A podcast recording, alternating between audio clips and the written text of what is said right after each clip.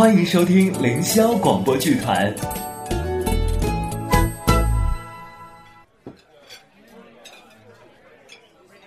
哎，我还没问你呢，到底丢了什么东西啊？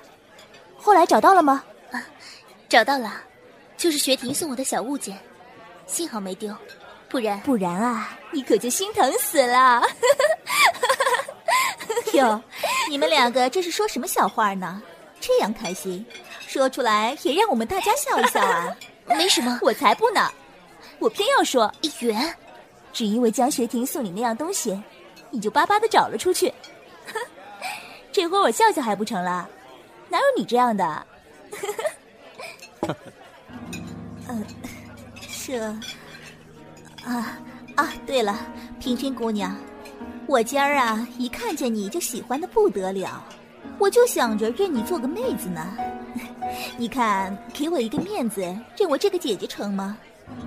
这我怎么敢高攀呢？不高攀，不高攀。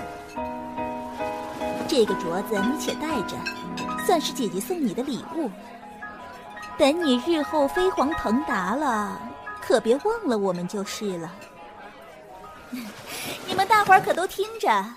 如今平君就是我和博人的妹子了，以后呀，你们若是谁敢欺负他，我绝饶不了他。哼，既然是嫂子的妹妹，我们疼惜还来不及呢，又怎么敢欺负？哟，武少的话我可不敢信，别的还好说，就看你这一进门啊，眼睛就没从我平君妹妹身上挪开过。你若对我妹妹有了什么念想，没过我这一关，可是万万不行的。这话倒是没错。如今有了我和我夫人做平君妹妹的靠山，武少若不先请我们喝了冬瓜汤，就想着疼惜我妹妹，我和我夫人可是不答应的。就是就是，请喝冬瓜汤，答谢媒人。对对，答谢媒人啊！既然如此，平君妹妹，我敬你一杯。喝什么一杯？不如就喝个交杯吧！啊！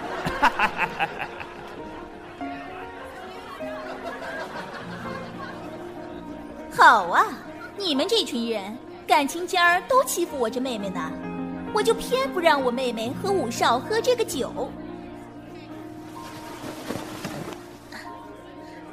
大哥赐酒。小妹不敢不受。你，叫我什么？当然是大哥了。我既然是李先生家里新认的妹妹，武少与李先生情同手足兄弟，我连带着叫你一声大哥，这是没有错的。这，哼，说得好。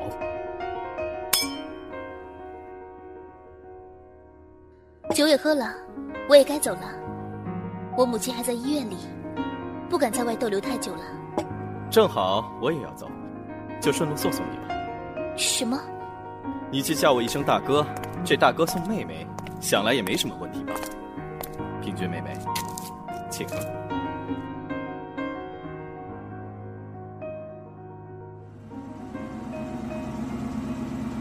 上车吧。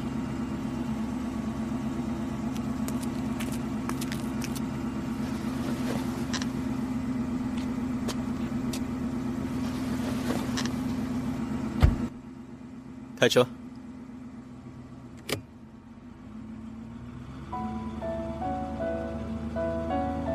他，他为什么老盯着我看？这金镯子俗气的很，真配不上平君妹妹这么漂亮的一双手。这话说反了，是这金镯子贵气，我配不起它。今天人多不好意思推脱，改天。我是要把这镯子退还给李太太的，还了她也好，不如戴我这个吧。哦，好一个莹润明净的玉镯子，透着暖暖的翠绿色，只一眼看去，就知道是一个极珍贵的物件。这就是给你，也只有你才配戴的。我不能要这个，怕什么？难道这只镯子还咬你的手吗？叶小姐，说一句实话给你听：只要你点一个头，我能给你的更多。我保证，你想要什么，有什么。吴少，我是贫寒人家的女儿，这样一个镯子，我真是没福气戴。像我们这样的小老百姓，都是记得余家大恩大义。大家都知道，若没有余家军，扶桑人早就打过来了。更别说，若不是武少你义薄云天，只怕我娘也难活命。我这里也是打心眼里就敬重着武少的，今儿跟武少这样说话，并不是我不识抬举，实在是我福分浅薄，受之不起。你这一顶顶高帽子扣过来，都快把我拱成仁义道德的圣人了，真难为你这样做。我这就到了，不劳五少送了。哦，如今你又叫我五少了。刚才酒席间的事情，本就是为了凑一个趣。若是现在我还一口一个大哥，可真是不知好歹了。叫什么都好，别人我就不管了。但只要是你叫的，我都愿意听。怎么？你就这么怕我？倒不是怕，只是一个敬。哦，是哪一个敬？若是相敬如宾的敬，我倒是很愿意的。武少，我有男朋友。啊，我知道了。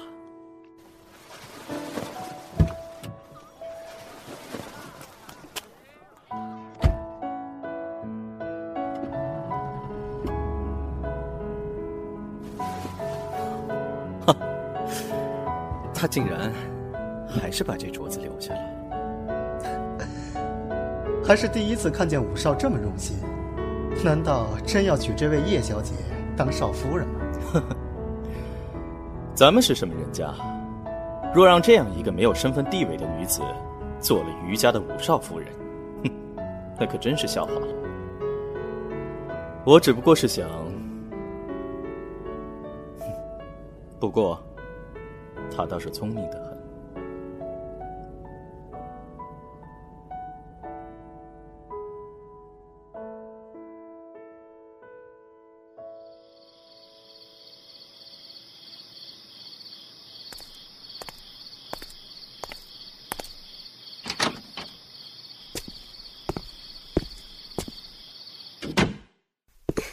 吴少爷，你回来了。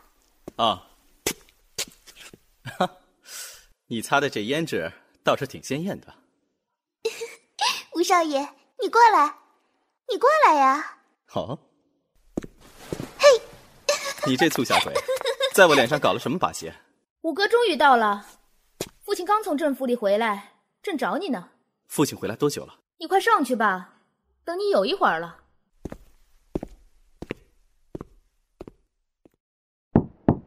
进来。父亲，长轩的脸上是什么？胭脂。这混小子，让他父亲看见了还得了？呃，长轩，你先出去。什么？谁叫你走的？哼！你个混账东西，脸上抹的那是什么？这是刚刚秋露弄的。父亲，来人呐！给我拿家法来！老爷。老爷，你不能打他，你下手也没个轻重，万一打坏了他，我我我也不活着了。慈母多败儿，养了这么一个畜生东西，整日里吃喝玩乐，不务正业，除了丢尽我们余家的脸面，还有何用？干脆打死了拉倒。好，好。你就往死里打他吧！我可怜我这辈子就三个儿子，明轩、姚轩，年纪轻轻的，硬是叫你送到战场上去，全都炸死了，如今就剩下这么一根独苗，我也不管了。你干脆打死了他，左右是断了你们余家的根，成就你们余家的满门忠烈。都出去，都给我滚出去！妈，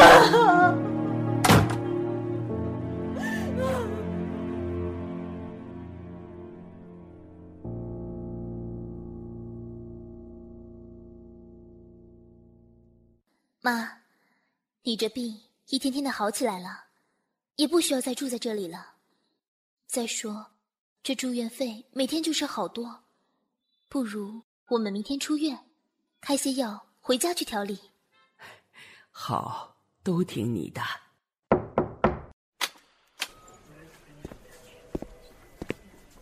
叶小姐，吴少正在葵光阁，叫我来接你和叶老太太过去。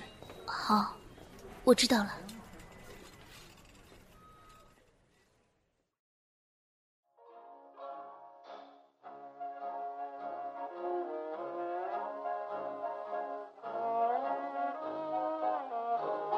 哦，你来了，站在那里干什么？难道想让我亲自来请你入席吗？不必了。